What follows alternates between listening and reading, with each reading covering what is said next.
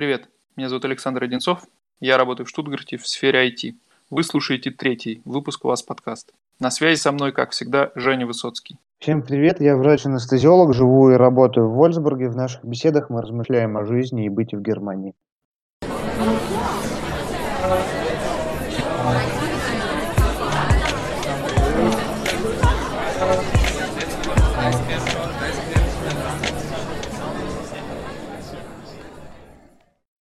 Ну, что хотелось бы сказать. Сегодня 29 э, марта на календаре. А, мы находимся, я нахожусь в очаге, так сказать, пандемии, согласно немецким СМИ. А, в очаге пандемии из 35 возможных интенсивных коек две с половиной заняты. Э, две с половиной, почему? Потому что половина – это человек, который, может быть, и нуждался бы в интенсивной терапии на данный э, момент времени. Э, ну да ладно. Э, все они за 70 лет, э, двоим очень, так сказать, не сладко живется, вот, а в третьем, третьему, собственно говоря, получше. Но самая наболевшая тема в данную секунду, которая лежит у меня лично на сердце, это вот такого рода спекуляции, которые в прессе здесь публикуются, и Например, 23 марта была опубликована а, информация о том, что умерла первая пациентка корона, а, от коронавируса. А, и все, на этом было как бы подача информации закончила. И после чего, значит, я прихожу на работу и узнаю, что пациентке за 90 лет, у нее запущенное онкологическое заболевание, и у нее запрет на реанимацию, нотариально заверенный, лежал в документах, в ее медицинской истории. Эта, естественно, информация не была опубликована. Люди в маленьком городке окунулись в панику, и я сам себе задаю вопрос, а могу ли я, будучи специалистом, э, не до конца давать информацию своим пациентам? И я четкий ответ на это знаю. Медицинское сообщество меня оценит, если осудит, э, если я не расскажу об осложнениях, возможных, э, возможных осложнениях операций э, своим пациентам. Я буду, в общем-то, низведен до атомов, осужден и так далее и тому подобное. Так почему же мы так в кризисное время принимаем ту манипуляции, те манипуляции от СМИ, которые ну, в мирное время все на них закрывают глаза, но, может быть, хватит уже в кризисное время хотя бы закрывать на это глаза. Вот что ты думаешь, Саш? Э, ну, во-первых, э, наверное, все-таки в Германии, по моему мнению, как я это вижу, все же гораздо больше скептик на этот счет. Да, туалетную бумагу разобрали.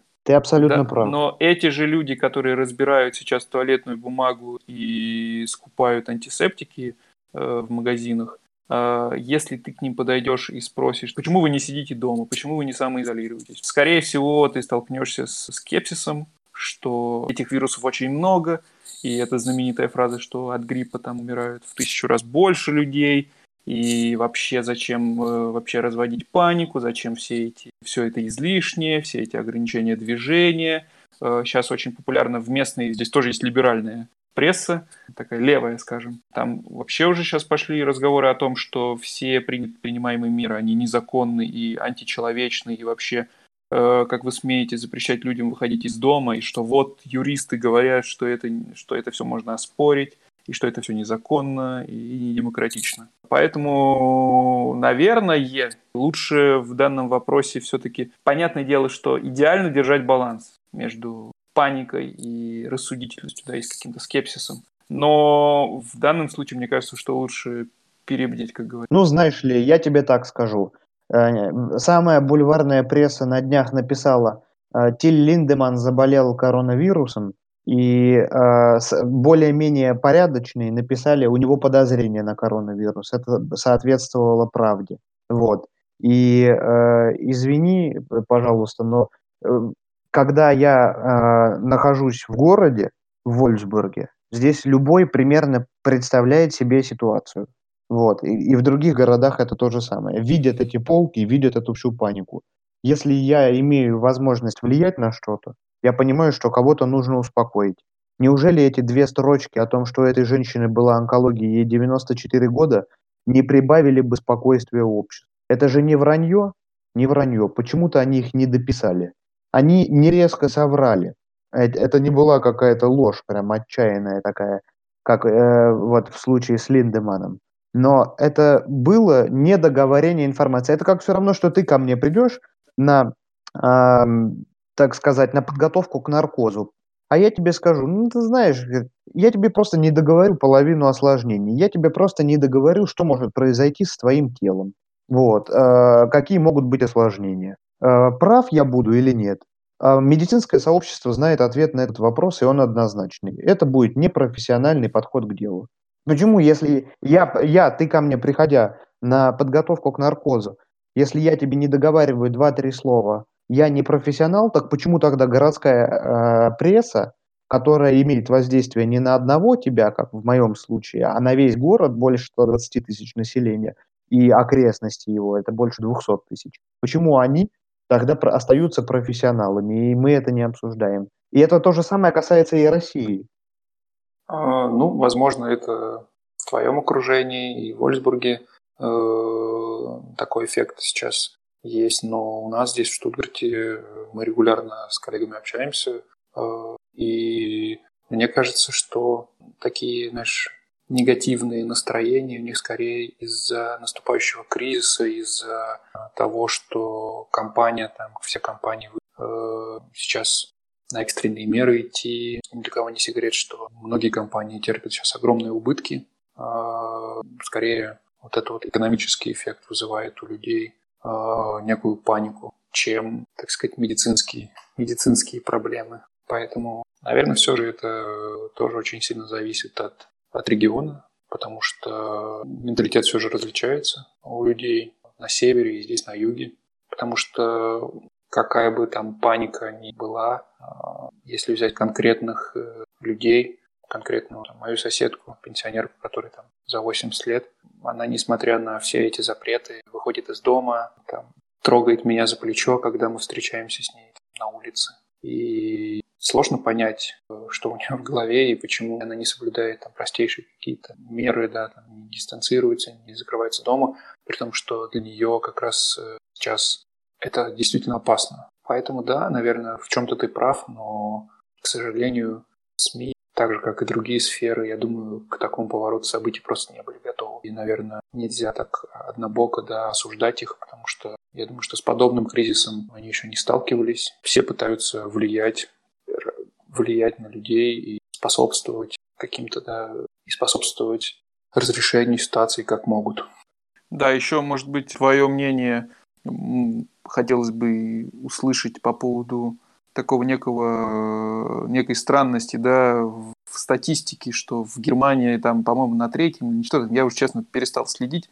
Э, в общем, ну, где-то в топе э, по количеству заболевших, но при этом всего по порядка 400 э, смертей Э, что говорят вообще местные и что говорит медицинское сообщество? Наверняка есть какие-то версии, с чем это связано. Э, либо это какие-то, значит, это расхождение из-за, например, там большого количества проведенных тестов, да, то есть были, например, выявлены много случаев, но при этом в том числе и не, не критические. Э, но сам же себе отвечу, что это не похоже на правду, потому что, насколько я знаю, получить направление на тест на коронавирус сейчас довольно сложно. И никто тебе просто так, без серьезных симптомов, не будет его давать. Никакой хаус артс тебе его не даст. Не тогда встает вопрос, из-за чего же все же тогда это? Если эти цифры реально такие, статистика верна. С чем это может быть связано? Здесь э, однозначного ответа ни в марте, я думаю, ни в апреле, даже вряд ли в мае на него никто дать не может. Я думаю, когда это все дело завершится, когда неизвестно, я не знаю, когда это все дело закончится, а, будет сформирована некая, так сказать, рабочий круг вот этих вот гипотез, которую одну из них возьмут за основную. Если уж совсем никто не будет знать причин этого всего, можно это будет назвать каким-то образом, там, я не знаю, итальянский феномен, почему они там в таких количествах умирали. Кто-то, кто решит провести анализ, кто будет иметь данные, э, допуск к данным, к статистике, э, возраст умерших, количество их заболеваний в анамнезе, наличие там заболеваний легочной системы и время, так сказать, э, период, в котором было распознано заболевание, и доступность медицинских э, ресурсов, э, больниц а, и, и кадров медицинских поблизости, логистика. Если вот этот будет анализ проведен, оттуда можно будет почерпнуть какие-то знания. Вот. В Германии а почему выделяем мы Германию? Потому что мы тут находимся сейчас. А почему там, например, не выделить тогда Голландию? В Голландии же тоже нету катастрофы какой-то, насколько мне известно. Хотя я не открываю это новости Коха, Коха института. А почему не посмотреть там Скандинавию? Трудно объяснить сейчас это. Возрастом можно. Здесь можно на эту тему рассуждать, искать логическую цепочку, ну, но однозначного ответа не будет. Почему так э, Э, у нас почему вот все задают себе такой вопрос, почему в России так мало заболевших? Все этому не верят, это однозначно. Людей можно понять, потому что у нас доверие к власти имущим, оно на уровне ниже плинтуса, поэтому доверия нет никакого. Но, может быть, в действительности этих заболевших немного. Я могу сказать одно. Количество заболевших в России непочитываемо, в Германии плюс-минус, кстати говоря, тоже. Но э, драмы никакой из этого коронавируса пока не э, выходит. То есть посыл мой таков. Э, если это заболевание в России и протекает, то в стертой в какой-то форме ОРВИ без каких-то смертей, потому что смерти в коридорах э, от э, современного YouTube-сообщества не скроешь. И врачи не будут молчать, они сыты по горло э, действиями административного ресурса, они очень быстренько эту информацию вынесут этот ссор из СБ. И так как у меня там, я не знаю, половина моих знакомых и друзей это медики, то есть они бы уже били бы в бубен на Красной площади, то есть ходили бы все. Э, все молчат, все боятся. Я исхожу из того, что там отделения пустые, реанимационные.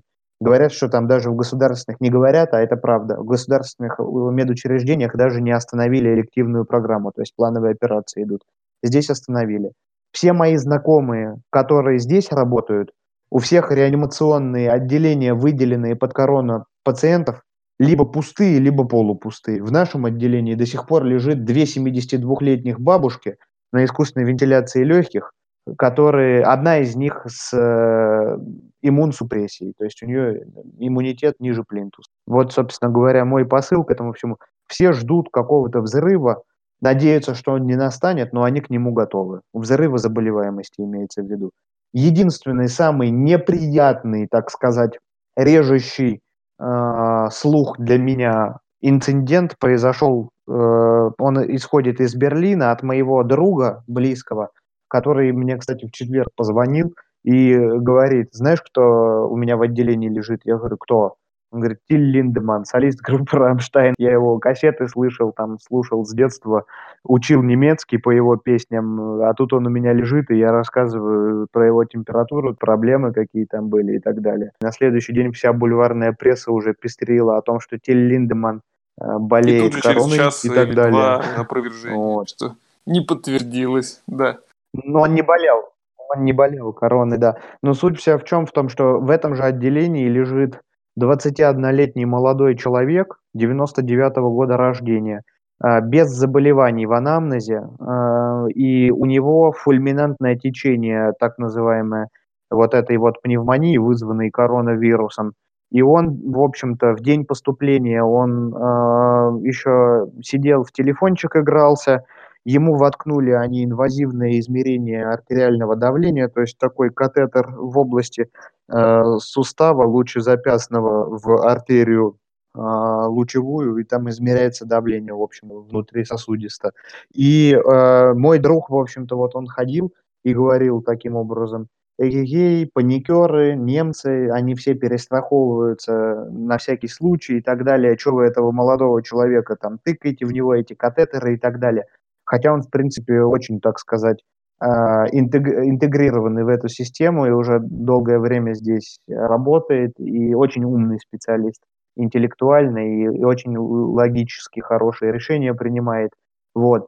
Э, и к вечеру у него, у этого 21-летнего молодого человека, очень сильно ухудшается состояние, нарастает, э, так сказать, медицинским термином, если выражаться, глобальная э, дыхательная недостаточность, то есть, э, переводя на русский язык, это давление углекислоты увеличивается в, в артериальной крови, а кислорода уменьшается, у него развивается одышка, у него дыхание, то есть он, он сам не может своим самостоятельным дыханием обеспечить организм кислородом. То есть требовалась искусственная вентиляция легких, и его за, за, завентилировали, заинтубировали. Сейчас есть опасения у персонала, что молодой человек ну, наркозависимый, потому что необыкновенно лошадиных доз требует его организм для того, чтобы обеспечить ему вот эту так называемую искусственную кому, что называется в простонародье, а для врача-реаниматолога это, по сути, обычный наркоз. Но вот это признак того, что у человека была какая-то зависимость от каких-то субстанций токсических, э, ну, наркотики, в общем-то. Поэтому вот, может быть, э, не знаю, есть ли тут какой-то коррелят с этим фульминантным течением, но я подчеркиваю, это один человек, о котором услышал я э, на протяжении всего марта в городе, в котором живет 4 миллиона человек, а я знаю еще людей из других больниц. И когда я был в той же самой, я не знаю, больнице, в, горо- в одной из больниц города Воронежа, точно так же с гриппом, с фульминантным течением пневмонии поступали молодые девушки и умирали. И такое случается. Было бы таких молодых людей 10, 20 или там больше описано, можно было бы задуматься. Один он везде такой будет. Он еще, кстати, не умер. Он даст Бог ему, э, даст Бог ему здоровья, там, чтобы все хорошо у него было и так далее. Но, блин, блин, блин, э, паника больше, чем, чем то, что здесь творится на самом деле. Еще один коллега рассказывал про 33-летнюю девушку из Франции, которую доставили э, в Германию, в Nordrhein-Westfalen на лечение из-за отсутствия коек. Она, она, со слов коллег, умерла. Но я говорю, то есть в Германии 17 и 18 год 24, по-моему, тысячи, статистикой наизусть не владею, э, людей умерло от гриппа и его осложнений. 24 тысячи. И никто об этом не трубил на всю Ивановскую, как говорится. О, да, ну, главное соблюдать. Э, все эти меры разумные, мне кажется, их стоит соблюдать их надо всегда, соблюдать.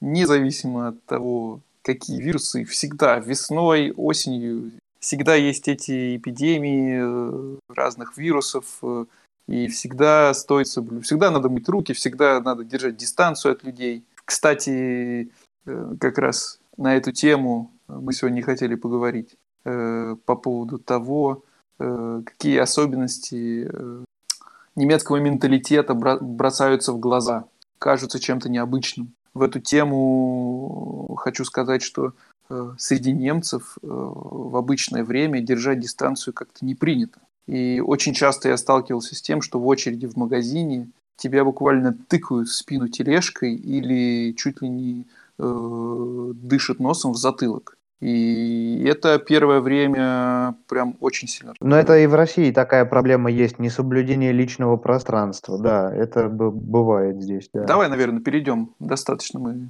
поговорили на тему, которая, я думаю, волнует сейчас всех.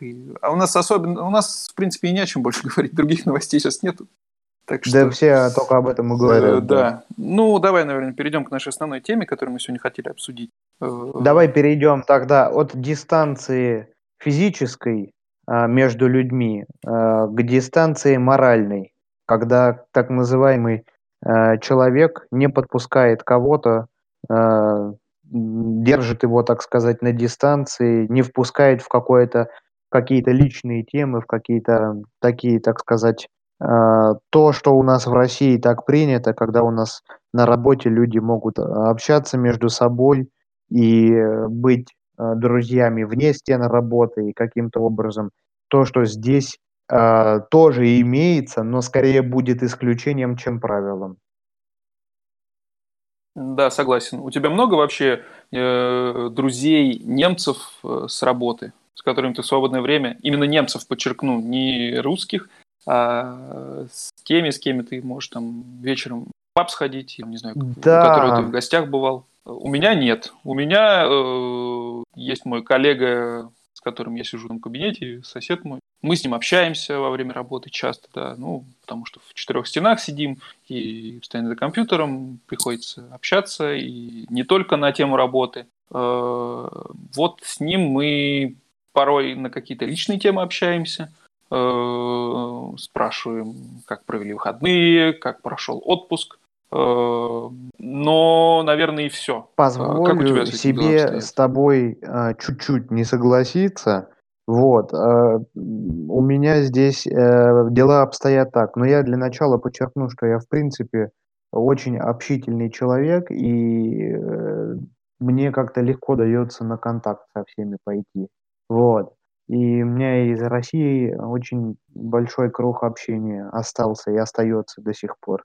Здесь же, в Вольфсбурге, ввиду того, что городок рабочий, а, на работе проводится огромное количество времени, а если я не на работе, то мы с женой, с супругой стараемся отсюда свинтить в места, где повеселее, то поэтому именно вот этот стиль нашей жизни, он препятствует образованию крепких связей здесь в, с местным населением.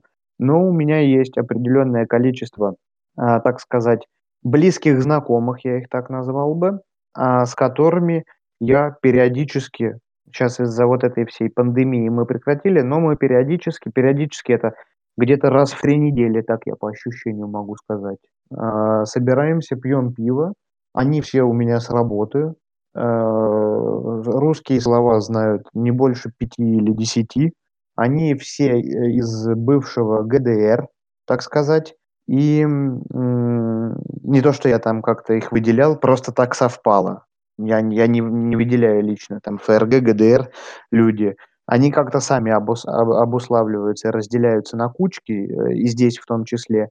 И в Германии Но это как разделяют, раз разделяют. Да, я деле. думаю, нам надо будет на этот счет да, целый, вот это на целый отдельный да. выпуск э, тема такая, да. Я чувствую себя в их компании э, своим. Э, есть какие-то нюансы, моменты, э, которые, на которых я, в общем-то, иногда могу сказать, что да, есть разница, но она и будет, она и должна быть. Это разница, потому что, но я чувствую себя, я хочу ехать э, с ними, э, пить пиво, проводить время в беседах, потому что для меня это отдых. Наверное, все-таки есть исключения, но э, если рассмотреть это в целом и сравнить это, например, с тем, как это происходит в России, э, различия будут, наверное, более заметны, потому что ну да. в России все же гораздо быстрее строятся дружеские отношения, и они, они все-таки крепче, мне кажется, чем здесь. И здесь я слышал, э, в принципе, Э, вижу это тоже на своем опыте, что э, в общем и целом заводить дружбу на работе здесь не принято. Потому что в России часто, да, вот, например, когда я переехал в Москву, я там в течение первых нескольких недель на новой работе в новом городе э, завел там несколько настоящих друзей, с которыми мы общаемся там до сих пор.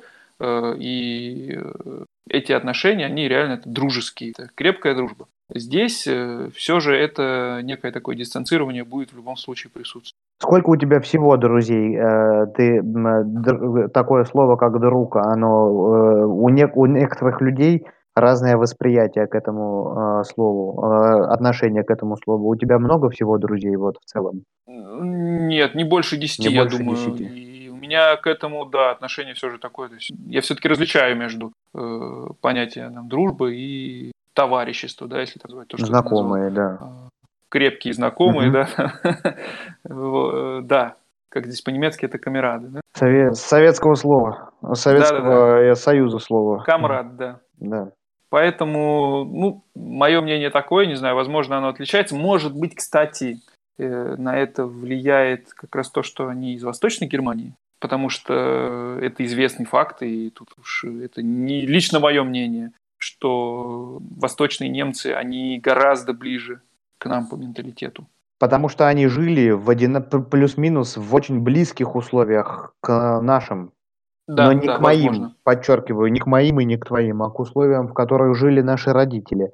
Но я здесь не хотел бы проводить жирную линию такую, потому что у меня есть много восточников, с которыми я на работе, так сказать, э, не то чтобы в контрах, но мы очень, э, очень, так сказать, э, э, с большим рвением мы э, можем э, колоть друг друга словесно, э, так сказать, и, э, в общем-то, эта сатира всегда заканчивается доброй шуткой и сглаживанием атмосферы, но огонек такой, знаешь, а, недобрый иногда проскальзывает в глазах. Я чувствую Это, кстати, и за собой это, и за ними я это вижу.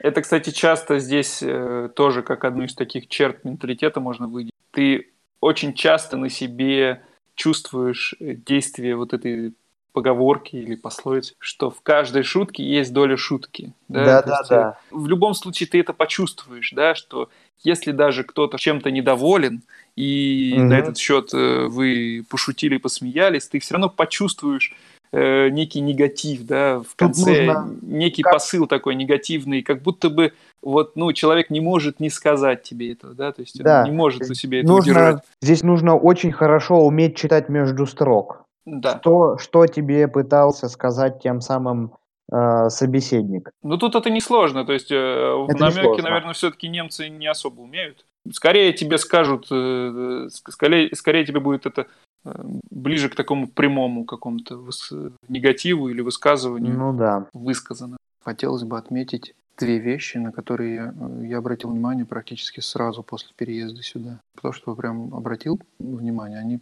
прям таки бросились мне в глаза, я был непосредственным э, участником событий, связанных с ними. Первое – это такая типичная черта немецкая, сложно ее сформулировать каким-то одним словом, но всякий немец, ну, в большинстве своем, да, не будем, всякого правила есть исключения, всякий немец будет стараться избегать прямых конфликтов, каких-то конфликтных ситуаций или, принципе, столкновения какого-то, как слове... не, не будем говорить там только о физическом каком-то столкновении, в принципе, любой какой-то конфликтной ситуации или ситуации, в, какой, в которой человек с чем-то не согласен, он будет избегать прямого контакта. В связи с этим есть один пример, в Германии есть такой термин, как «цеттелькрик». Если переводить на русский, то э, это будет звучать как «записочная война». Э, это такой э, типичный, да, типичная ситуация, что, например, в подъезде на доске объявлений внизу кто-то может оставить анонимную записку о том, что «пожалуйста», например, «пожалуйста, не курите в подъезде», ну и какое-нибудь там гневное дальше сообщение тому, кто это делает, да, что вот я буду вынужден, например, сообщить куда-то там, и пахнет на весь подъезд, но при этом это все анонимно, и никто никогда, опять же, за редким исключением, э, как Женя говорил, у него было уже исключение из этого правила, но чаще всего никто никогда не скажет вам этого в лицо. Ну, интересное у тебя наблюдение. Э, интересно тоже. Я хотел бы, наверное, слег- слегка уточнить, что ты имеешь в виду под этим, избегая, э, как немцы избегают прямого контакта, так сказать. Наверное, здесь напрашивается одно прилагательное такое, я бы сказал так, прямого боевого контакта. То есть... Э... Ну да, э, дело в том, что даже в нашем понимании совсем даже и не, не боевой контакт, да, например, не знаю, подойти и сказать, что тебе что-то не нравится, без всякого, без всякой агрессии. В нашем понимании это является нормальным, да, нормальным поведением в такой ситуации. Ну да, ну тут как сказать, ну, э, давай э, порассуждаем. Вот смотри, у нас, как казалось бы, да, мы были маленькие, но по историческим меркам совсем недавно были 90-е годы, в которых там были, там, я не знаю, разборки на улице. Вот. Здесь, ну и, и у нас в России до сих пор там, из-за ДТП какого-нибудь могут начать выяснять отношения и на повышенных тонах, не дай бог поднять руку друг на друга. Вот. Оно и здесь, наверное, бывает. Да не наверное, а бывает. Всегда есть какая-то тенденция и есть... Вот.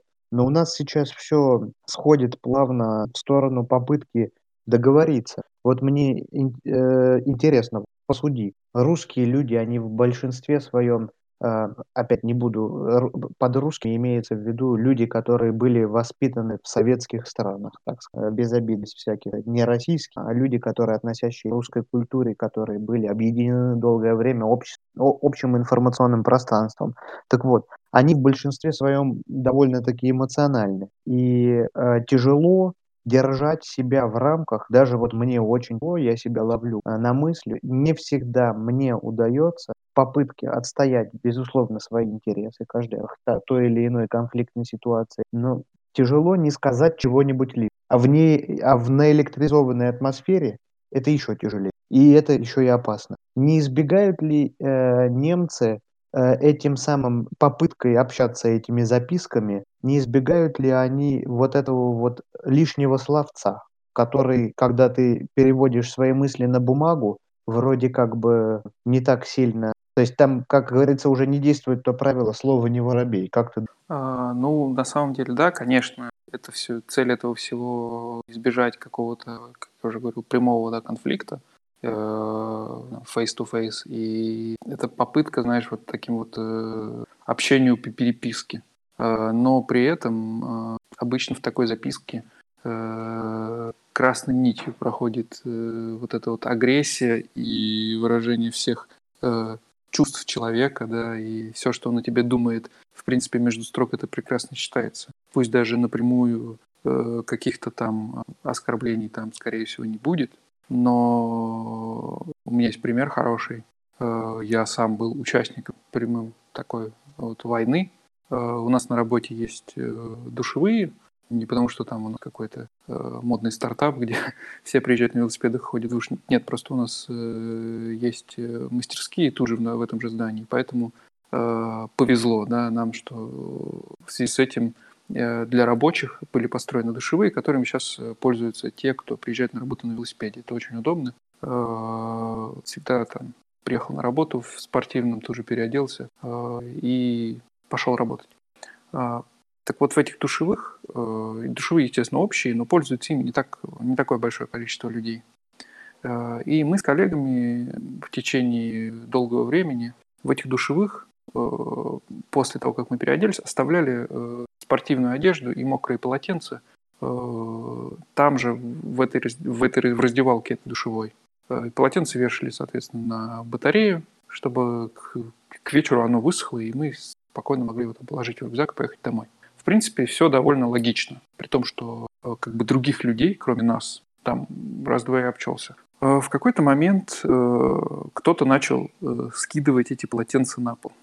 После этого появились записки.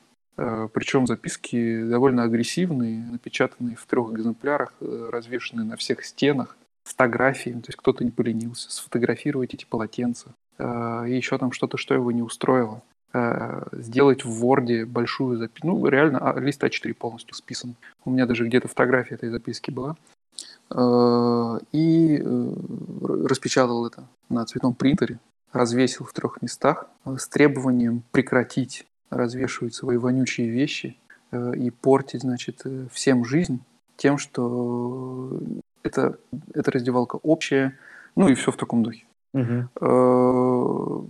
На нас это особого впечатления не произвело. Мы как-то, ну, на самом деле, мне даже немного это интересно стало, да, как эта ситуация будет развиваться. Э, мы в ответ э, с коллегами подумали, написали и повесили ответную записку, где там, ну, в общем, в шутку все переводили, в принципе, потому что я не знаю, как по-другому на это можно реагировать. Серьезно я на это отреагировать не мог. Это выглядело очень комично.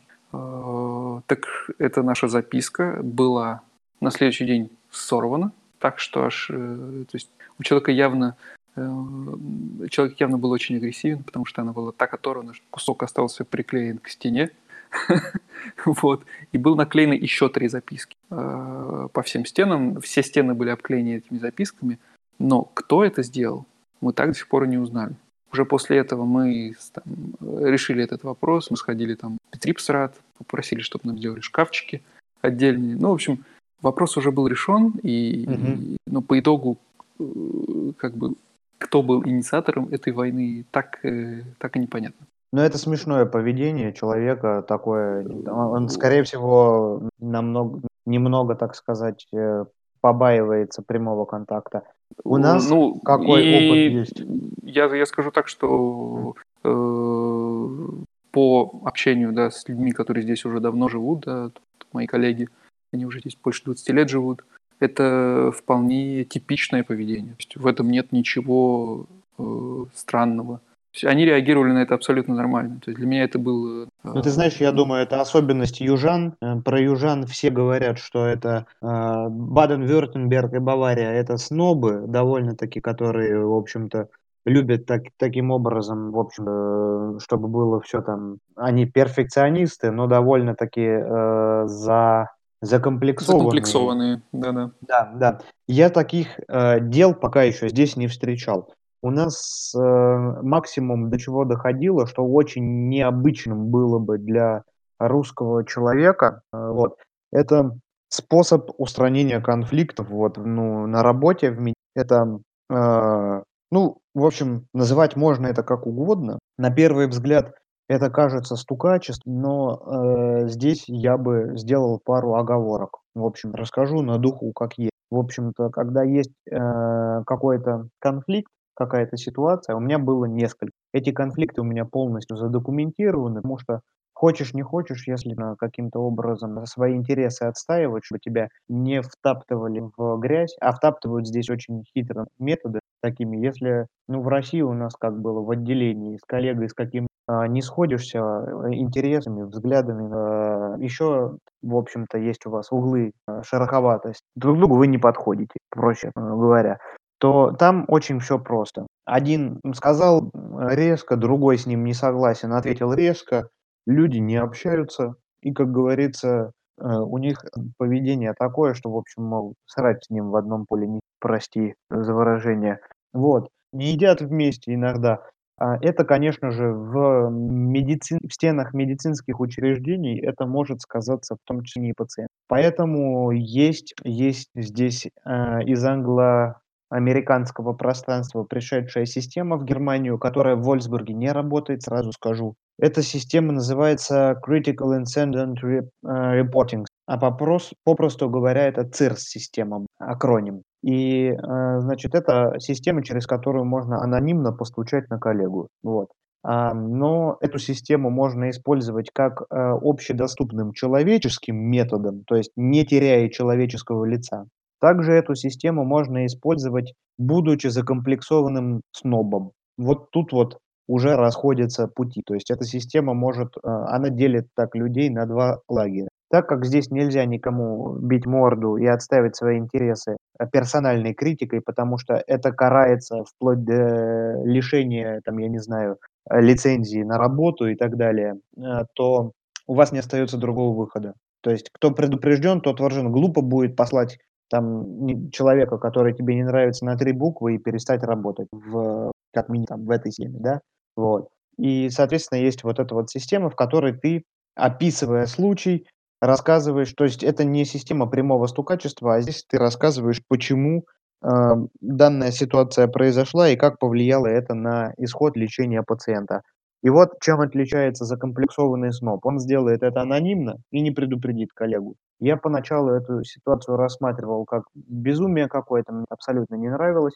А потом я замечал адекватные. Я этой системой сам ни разу и не доводилось пользоваться, хотя у меня было две конфликт ситуации на очень серьезном. Вот, их подробно потом уж как-нибудь. А так, как делают люди, которых я причисляю к пулу адекватных, как сказать. Они в какой-то конфликтной ситуации остаются полностью спокойными. Э, на персональную критику и на повышенный тон они не переходят, и они говорят совершенно спокойным языком, что э, меня данная ситуация не устраивает, господин там э, доктор там Мюллер, я считаю, что вы ведете себя неподобающим образом. Меня зовут таким-то образом, там Иванов Иван Иванович, и я подниму эту тему на собрании директоров, на совете директоров. Вопрос исчерпан. То есть ты напрямую говоришь человеку, что у тебя есть только один способ решения этой проблемы на высоком уровне. И, потому что есть люди, которые в действительности, э, как, говорятся, как говорится, русского языка не понимают, но здесь вот ну, немецкого языка не понимают или еще какого-то. То есть они просто то есть, непробиваемые, так сказать. Поэтому у тебя не остается никакого другого выхода, потому что бить его велосипедом или палками, закидывать бесполезно. Но такая система есть, она работает. Другой вопрос, что если ты конечно, какой-нибудь бессовестный, э, такой зашуганный и так далее, то сделаешь это анонимно и каким-нибудь образом, где не было вреда лечению пациента, самое главное, попытаешься начать солить кому-то этим. Вот такие люди встречаются, и они этой системой злоупотребляют, и поэтому все равно даже в немецких кругах ходят вот это вот слухи об этой то есть на людей косо смотрят, которые этой системой пользуются. В Вольсбурге она не работает, вот, э, ну, зато прекрасно работает в Берлине. Есть очень много положительных, так сказать, моментов, связанных с пациентов. Ну, тут все же, да, довольно, наверное, э, такой ситуации, возможно, это и оправдано, да, как ты говоришь, потому что здесь все же речь идет о э, жизнях людей э, и жизнях и здоровье. И, наверное, в профессиональной сфере э, это может быть вполне оправдано, но дело в том, что э, вот это, как ты сказал, стукачество, честно сказать, пытался найти другое слово, э, может быть, какое-то более мягкое, но в голову ничего другого не приходит. Ну, из оно, детского сада оно, слово ябедничество. Да, ябедничество. Оно проявляется, то есть оно есть на всех уровнях. Если ты сейчас рассказал, да, это на уровне каких-то рабочих конфликтов, то в бытовых моментах э, это встречается точно так же повсеместно. А, и я могу рассказать, э, что когда мы въехали в нашу квартиру, э, вообще у нас соседи довольно приятные. Э, слева и снизу две пенсионерки, уже довольно в возрасте. Двое других соседей тоже довольно тихие. И, в принципе, мы вели, ведем себя всегда довольно адекватно. Мы никаких вечеринок мы не закатываем. Все у нас довольно спокойно. Но, разумеется, первое время, когда мы приехали, Э, во-первых, иногда приходилось шуметь в неположенное время, э, например, в тихий час, который должен соблюдаться. Я даже э, представить себе не могу, что такое тихий час, я это от тебя узнал. Ну, ты, ты посмотри Митфертраксу. Я уверен, что он там прописан. С часу до трех шуметь не-не. И э, каких-то правил местных мы тоже не знали, естественно, потому что мы только приехали. Например, так называемая кервоха. Я думаю, что в, у вас в Вольсбурге этого нету. Что это такое э, вообще? Не это, да, это как раз вот причуда южан. Швабы, это жители как раз нашей земли, называют швабы. А, они довольно жадные, э, и про них все тут и шутки, анекдоты как раз связаны с этим, с тем, что они э, эко- экономные. В связи с этим они решили, а зачем нам тратить деньги на уборку общих помещений? Зачем нам кому-то платить? Мы будем по очереди раз в неделю убирать сами. В связи с этим ввели такое понятие, как кервоха, то есть это дежурная неделя, уборочная неделя.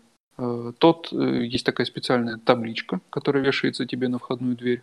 Э, если у тебя висит эта табличка, ты должен там, определенную часть подъезда и площадки перед домом убирать самостоятельно. Mm-hmm. То есть осенью это листья, зимой это снег, э, и полностью мыть там подъезд, келлер, в общем, все, что все, что все общие домовые территории. Естественно, мы этого не знали. Ну, потому что такого тебе ни в каком учебнике не напишут, и вряд ли ты сам это узнаешь. Интересно, для меня это вообще полностью новое что-то. Да, да, это вот скорее здесь распространено, может быть, и тоже в Баварии такое есть тоже, но на севере, да, кажется, это я туда не хочу этого нет. ехать.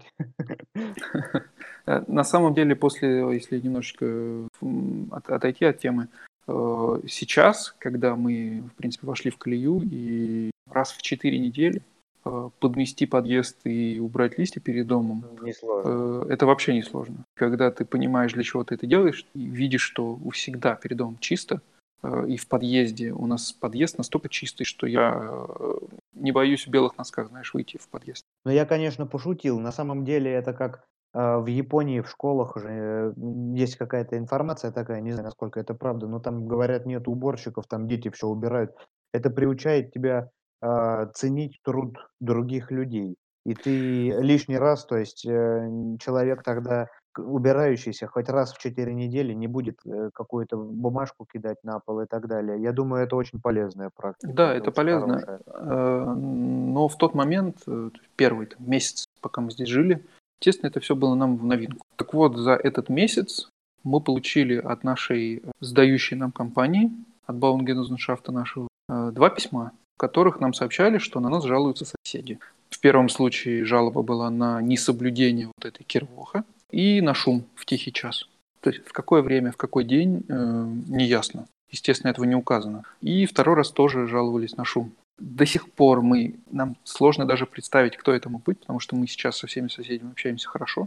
Угу. Я могу предположить, кто это был, И это вполне адекватные соседи, да, вполне адекватные люди, с которыми мы сейчас, еще раз повторюсь, прекрасно общаемся. Но, честно сказать, у меня до сих пор не укладывается в голове, Ну, что они...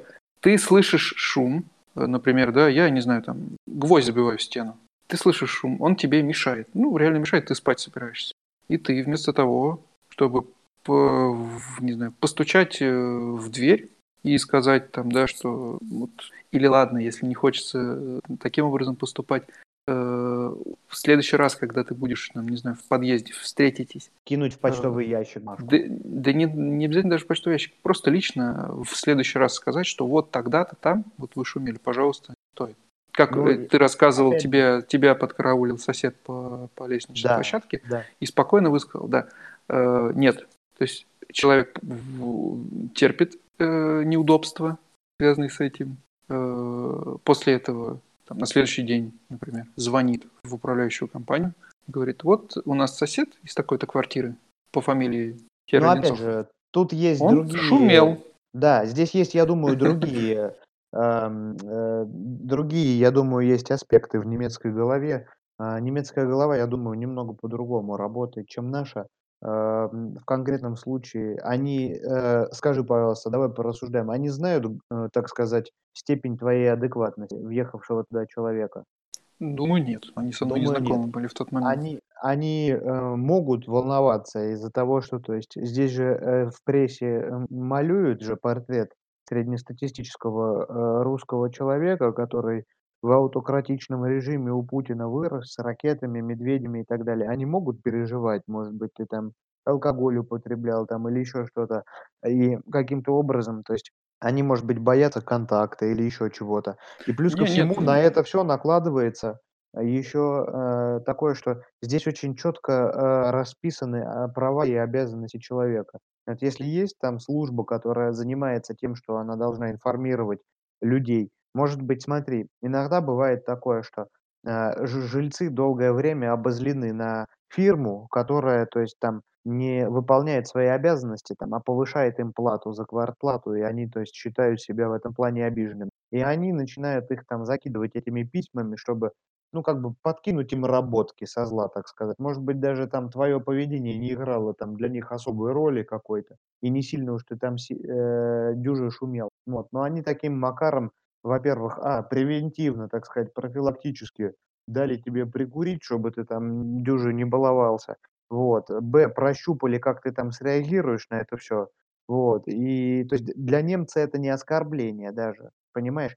У нас так здесь происходит, то есть, как это сказать, за спиной говорится у каждого человека все вообще, что о нем практически думается, но не при нем. Выходит коллега из комнаты, сразу там при ней там все улыбались, сразу там, блин, не знаю, а, начали какие-то вещи. Говорят, «Н- не супер они плохие, эти вещи, они не катастрофически плохие, но они такие, которые русскому тяжело их принять, что вот так вот здесь все работает. Да-да, это сложно просто уложить в голове этот Да, момент. опять же, откуда у этого всего растут ноги? Тут надо подумать. Может быть, положи нашу нацию в эти условия, в которых э, немецкая нация выросла, и мы бы были бы такими. Может же такое быть? Посмотри, у них за персональную критику тебе могут э, таких проблем поднавалять, что ты там годовыми зарплатами будешь расплачиваться и будешь э, всячески каким-то образом там должным по всем направлениям и так далее. Да, За штрафы какие-то ого-го могут быть. за какие-то рукоприкладства и так далее. Ну, надо же человеку как-то, ну, люди, они не святые, а в большинстве своем далеко не святые. Надо же как-то негативную энергию куда-то выплескивать. Может быть, вот это вот способ такой выплескивания негативной энергии, вот, я не знаю, это трудный вопрос. Какие штрафы безумные, какая вот эта вот законодательная система и так далее. Плюс ко всему, им же есть что терять.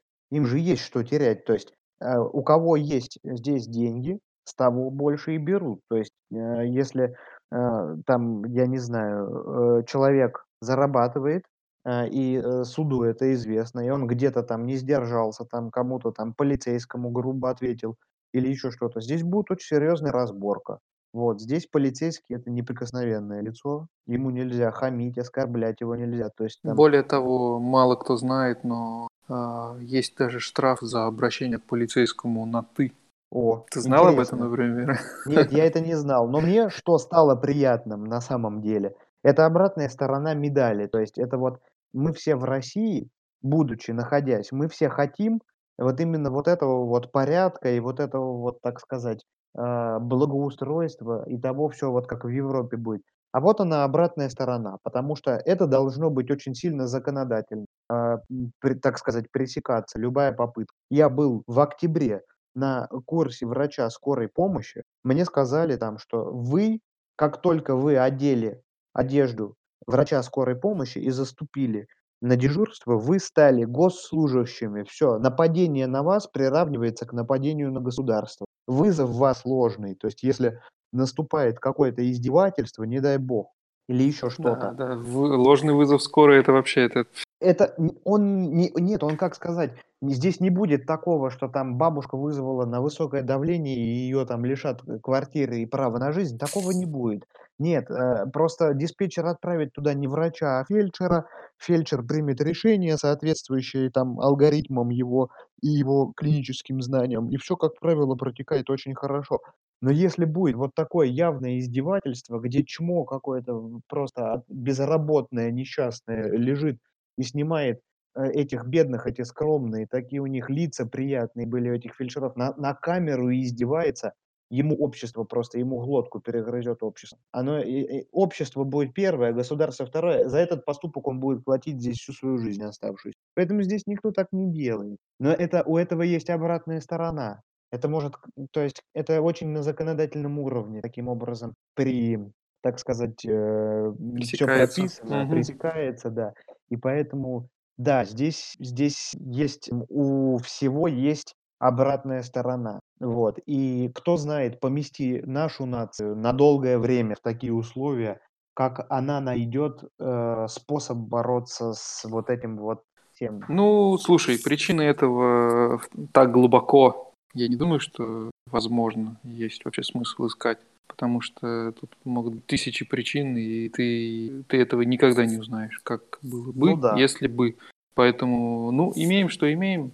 Стоит это иметь в виду, чтобы не быть шокированным, э, когда, э, ваш коллега нажалуется на вас там начальнику, а Опять вам а вам в лицо будет улыбаться и говорить, что всё хорошо. Э опять же, люди разные везде. Не нужно понимать, что здесь какая-то гегемония, ябедничество и так далее. Э, тенденция такова, но очень много приятных людей, очень много людей, которые всё-таки, э, в первую очередь поговорят с вами. Вот. По крайней мере, у меня такое впечатление складывается. То есть, э, на меня, э, в общем-то, в обход меня, э, коллега одна, э, стучала, которая сама же потом за свое это поведение получила по шапке, потому что она же была там и виновата. Вот. Ам, это был, единственный случай. Все остальные случаи решались словами, где-то на чуть-чуть приподнятом тоне, без пересечения какой-то красной линии, так сказать.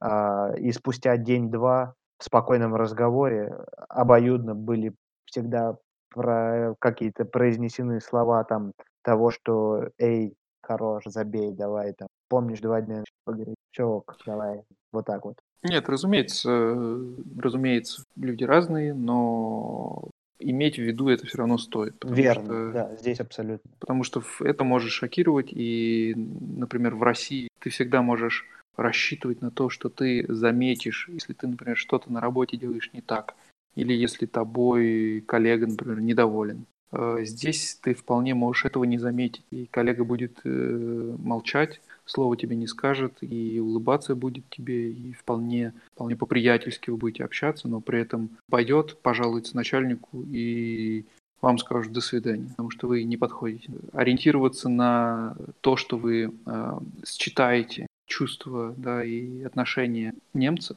не стоит. Искренности Пот здесь поменьше, дистанция здесь, э, ментальная подлиннее, моральная.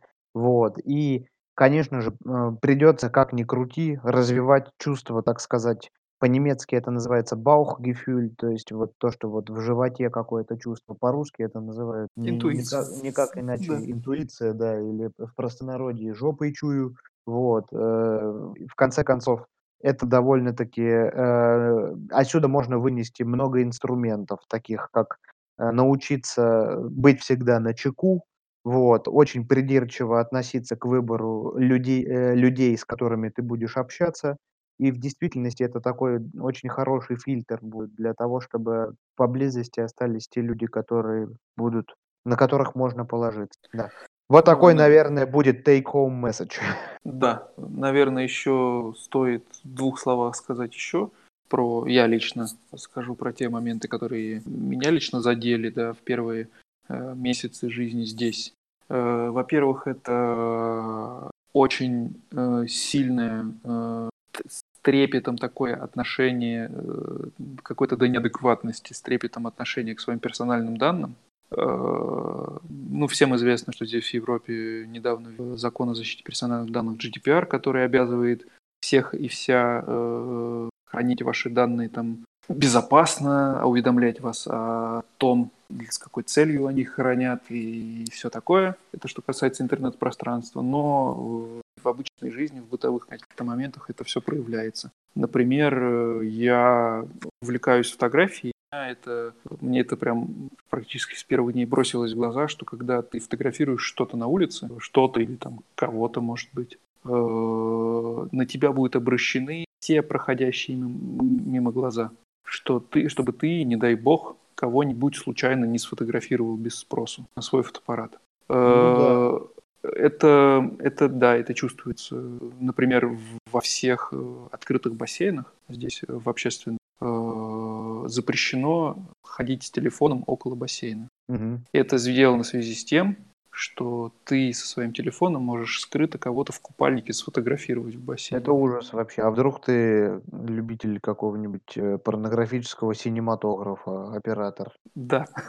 И это... решил, как говорится, накрутить себе лайков, я не знаю, в одноклассниках. Это, это, да, это, это звучит дико, но это так и есть. С этим просто нужно смириться. Еще вот. что и прикольно, мне, я очень всегда улыбаюсь, в душе, конечно, не в открытую. Я в, открытую, в открытую в Германии вообще нельзя улыбаться. Чего штраф? Можно, можно. Почему? Я, но я научился угорать внутри себя. То есть я стою, у меня каменное лицо, но я внутри угораю. Это как все сильно так, знаете, запечатывают пальцами рук э, пин-код, когда вводят Да, на карточке, да, на кассе что-то. Мне кажется, они готовы просто, вот, я не знаю, ширму какую-то поставить вокруг себя, отгородить и вбить И, и оглядываются по сторонам. цифры, да. Да. Я думаю, вот сейчас, если я выхвачу эту карту с этим секретным знанием пин-кода, да я же даже не добегу до банкомата, как ты ее заблокируешь по телефону за секунду. При том, что надо, надо понимать, что в Германии любую операцию ты можешь отменить своим звонком. Кстати, да. Эх, да. И последний такое момент, который прям сильно раздражал меня, ну, наверное, это индивидуально, это отношение к курению здесь. Я раньше курил, сейчас последние уже много лет не курю, и поэтому мне, э, ну, мне такое негативное отношение, скажем, к запаху дыма. Э, При этом еще это осложнялось тем, что когда мы переехали сюда, у меня жена была беременна. А для нее этот запах вообще, ну, для любых, э, да, любой острый запах для беременных людей это очень. Здесь отношение к курению такое, что два коротких примера расскажу. Э, Когда здесь в Германии ввели закон о том, что в некоторых кафе и ресторанах нельзя курить, здесь-то поднялась такая буча, и люди э, не понимали, как, если я хожу вот и я хочу курить, почему я не могу здесь курить. Э, ну, разрешилось это тем, что здесь есть все же заведения, в которых можно курить, но у них висит соответствующая табличка на входе. Э, И туда, соответственно, запрещен вход людям младше 18. И второй момент, это, опять же, вернемся к общественным бассейнам, которые мы прошлым летом посещали практически каждый день. Была жуткая жара. Э, Несмотря на всю вот эту вот педантичность да, и отношения, не дай бог ты кого не сфоткаешь, э, такая аккуратность во всем, Э, при этом в двух метрах от тебя мог бахнуться на землю какой-нибудь немецкий дедушка, достать там из, из кармана кисет с табаком вонючим и тут же закурить, находясь рядом с детьми, с беременными, не думая о том, что он кому-то может этим мешать. Ну, это, кстати, я думаю, проблема просто во во во в общем и целом, такая она есть везде. Невоспитанных людей, они есть везде, блин, не детские. Э, Некоторые и так, к в сожалению, понимают демократию. Всё можно, свободу. Да, скорее, да, что скорее всё-таки тут вопрос не воспитания, потому что это довольно типично, да. А, поэтому в этом вопросе всё-таки в России как-то всё по поадекватнее. И все эти правила, введённые, там, последние ограничения, они вполне вполне рабочие. Ну да, и да И даже и до введения правил, ну, вспомни. Ну, если на остановке стоишь, и вдруг беременная женщина рядом, ты не огляделся там по Да. Но тебе там люди, стоящие рядом, скажут: "Ну, молодой человек, ну, вы бы с сигаретой-то на то шли, ну, посмотрите, тут женщины, дети там стоят". Да-да, У здесь нас здесь как-то на это вот внимание никто не обратит. И более того, Ну, у нас на другие вещи не обращают внимания. если ты что-то скажешь, что тебя, в принципе, люди не особо поймут, а в чём, собственно, проблема? Да. И курят здесь много, и на на на станциях поездов, и на станциях метро, Да. э, и частенько и на самих вокзалах курят, хотя это запрещено. Да, тоже такой момент, который Давай плавно плавно переходить, наверное, к ответу на вопрос сы сы хотел сказать, с пока у нас 1 вопрос только от Сергея Да, кстати, поступил, не стесняйтесь, задавайте вопросы. Я думаю, что наверняка есть, э, у многих вопросы. Спрашивайте. Э, мы будем очень рады любым вопросам и будем рады ответить на них. Э, более того, через этого же бота в "Телеграме" вы можете также предлагать темы какие-то интересные. Если это какой-то обширный вопро не просто вопрос, а какая-то обширная тема, э, на которую можно сделать отдельный выпуск. Обязательно задавайте, э, пишите. Мы, если она действительно нам интересна, мы в ней, по ней что-то можем сказать, мы обязательно сделаем выпуск на эту тему. Или если кто Э хочет стать гостем и на какую-то тему поговорить, если у кого есть идеи какие-то или, Да, ам, действительно, если кто-то чувствует, э, что ему есть что, и он хотел бы высказать на какую-то тему и пообщаться с нами, а, тоже не стесняйтесь, пишите. Мы будем рады организовать совместный выпуск. Да, я зачитаю пока то, что сказал, э, то, что, какой вопрос задал нам Сергей. Во-первых, в первую очередь я хотел бы поблагодарить за этот вопрос его, а, сказать ему, так сказать, спасибо, выписать благодарочку за то, что он слушает. Вот. И, ну, он начал такой вопрос, что там я вот там стесняюсь, там не до конца там я понял, может быть. Всё равно всё верно там делаешь, э, продолжай, даже если там нету особых каких-то, э, уверенности нету в том, что там понимаешь там на 100 %, всё равно надо смотреть, нужно выяснять. И мы всегда готовы будем рады помочь, там, если вдруг на какой-то вопрос нужно будет, ам, ответить. Вот. Мы, конечно, не эксперты сами, но постараемся разобраться, если где-то вдруг что. Вот. Значит, вопрос Сергея. Он слышал, значит, что 1 марта 2020 года вышли поправки к иммиграционному закону, а, и также видел и выступление Меркель с посланием к Бундестагу, в котором она говорила, что нужно облегчить путь легализации для дефицитных специалистов. А, значит, Сергей нашел, а, упоминание об этой информации в интернете, прислал нам ссылки. Ам, значит, эти ссылки, в принципе, давн довольно-таки информативные, там очень, а, подробно всё написано. Но вот он точно так же пишет, что не не уверен, что точно понимаю смысл написанного. Вот. Значит, и Попробуем разобраться вместе. Да, попробуем разобраться вместе. В общем, о чём говорит Сергей. Это, э, закон, а, который, ам, обеспечивает, а, цель этого закона. То есть я его на наизусть про воспроизводить не буду, и не знаю, и и и не буду. Вот, значит, но цель закона- это обеспечение страны высококвалифицированными специалистами. То есть это так называемый, э, эмиг миграцион эмиграционный закон, который облегчает специалистам с высшим образованием, а, путь путь до рабочего места, так сказать, здесь уже непосредственно в стране. Если раньше, э, этот путь был, э, облегчен только, э, для тех, кто мог претендовать на, так называемую блау-карту, голубую карту. Ну, на на очень высокие зарплаты, так уточним. Потому что блау-карта, её начинают выдавать и только с момента, когда у тебя уже очень неплохой, а, годовой доход. То есть она выдается от И определенного дохода. проблема не только в этом, проблема еще в том, что она выдается только на определенные специальности. А, То есть, даже так. например, э, экономист или юрист, э, или какой-то менеджер, например, э, не мог бы претендовать даже имея Ну, высшее понятно. образование. Юрист понятно, э, потому что он же учил право российское в российском государстве в данном случае. А, как он может быть полезен в немецком государстве, если он немецкое право не гражданское? Okay, юрист, не... юрист, юрист плохой пример. Экономист, менеджер, Понятно, э, да. бухгалтер, я не знаю, кто угодно, э, кроме там, деятелей науки, учителей, естествоиспытателей, сферы ну, IT, да. врачей. Есть определенный список профессий, которые могли претендовать на э, так называемую э, облегченную э, проверку э, и облегченную получение рабочей визы.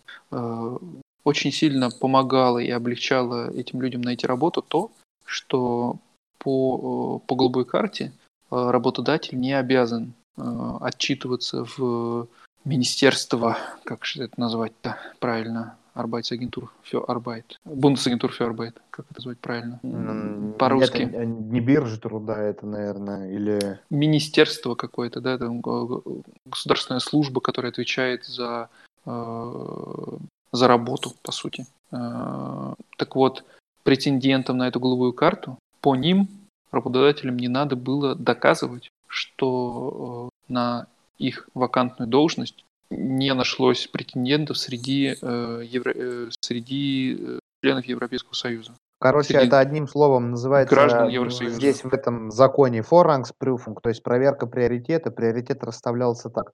Э, приоритетом идут граждане Германии, на втором месте граждане Европейского Союза, на третьем месте граждане не Европейского Союза. И это нужно было доказать работодателю, этому агентству, что он не нашел ни в Германии, ни в Евросоюзе себе подходящего специалиста, поэтому он берет не из ЕС. Больше работодателям этого делать не нужно. То есть это для, э, да. Судя по тому, что написано в законе, теперь это не нужно делать ни для каких э, специальностей, на которые претендует высококвалифицированный специалист.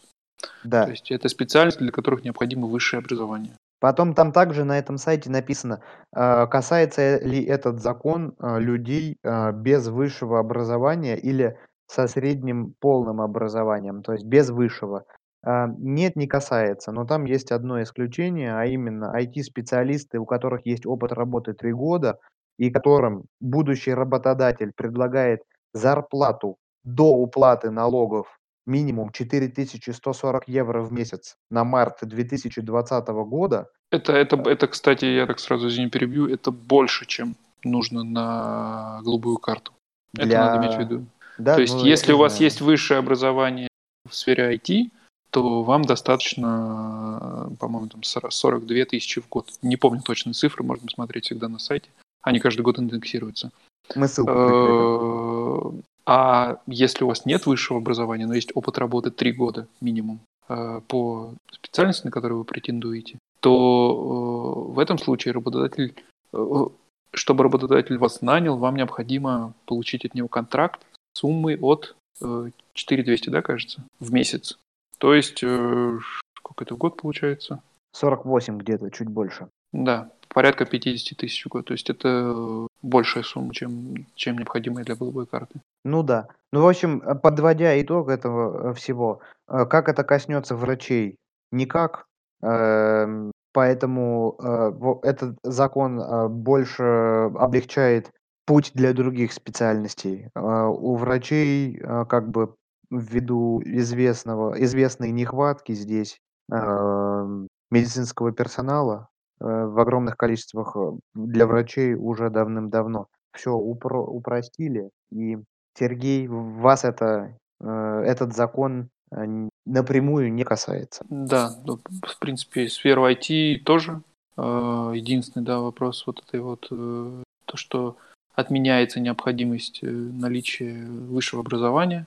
Это уже было ранее, ранее то есть года три назад, по-моему, был, была такая оговорка в законе, что достаточно пяти лет опыта, которые заменяют высшее образование. А, сейчас, то есть убрали, сейчас э, опять вернули. Э, в принципе, на самом деле большой проблемы с этим никогда не было, и всегда можно было как-то, в большинстве случаев можно связать э, вашу специальность по диплому, если она в пределах каких-то инженерных, то есть если это математический факультет, физфак или что-то связанное с этим. Э, всегда можно было связать это с э, таким образом, чтобы работодатель указал э, название вакансии, чтобы это не вызвало никаких вопросов у сотрудников консульства и посольства при, получ... при подаче документов на визу. Сейчас это немного упростилось, но коренным образом для тех специальностей, которые в списке на голубую, претендентов на голубую карту, ничего не поменял. Ну, в общем-то, да. Единственное, что говорят, что страны, принимающие так, такой закон, они э, поворачивают себя, так сказать, свой курс официальным образом на государственном уровне в сторону того, что политика страны нацелена на трудовую миграцию э, высококвалифицированного персонала э, и превращ... медленно, но верно идет шагами в сторону Канады, Америки, так называемых классических стран, которые, э, в которых э, население считается, так сказать, издавна уже абсолютно разноцветное, многонациональное, э, многоязычное, так сказать. Ну вот, собственно говоря, это такова тенденция, таков курс правительства. В общем, наверное, на этом мы завершаем э, вторую часть нашего сегодняшнего э, выпуска. Вот. Прощаемся с вами. Вот. Да, большое спасибо. Встреч. Надеемся, что будете задавать нам вопросы, писать нам комментарии э, везде, где вы слушаете нас. Слушайте нас, э, делитесь фидбэком и услышимся в следующий раз. Всем пока. Всего доброго. До свидания.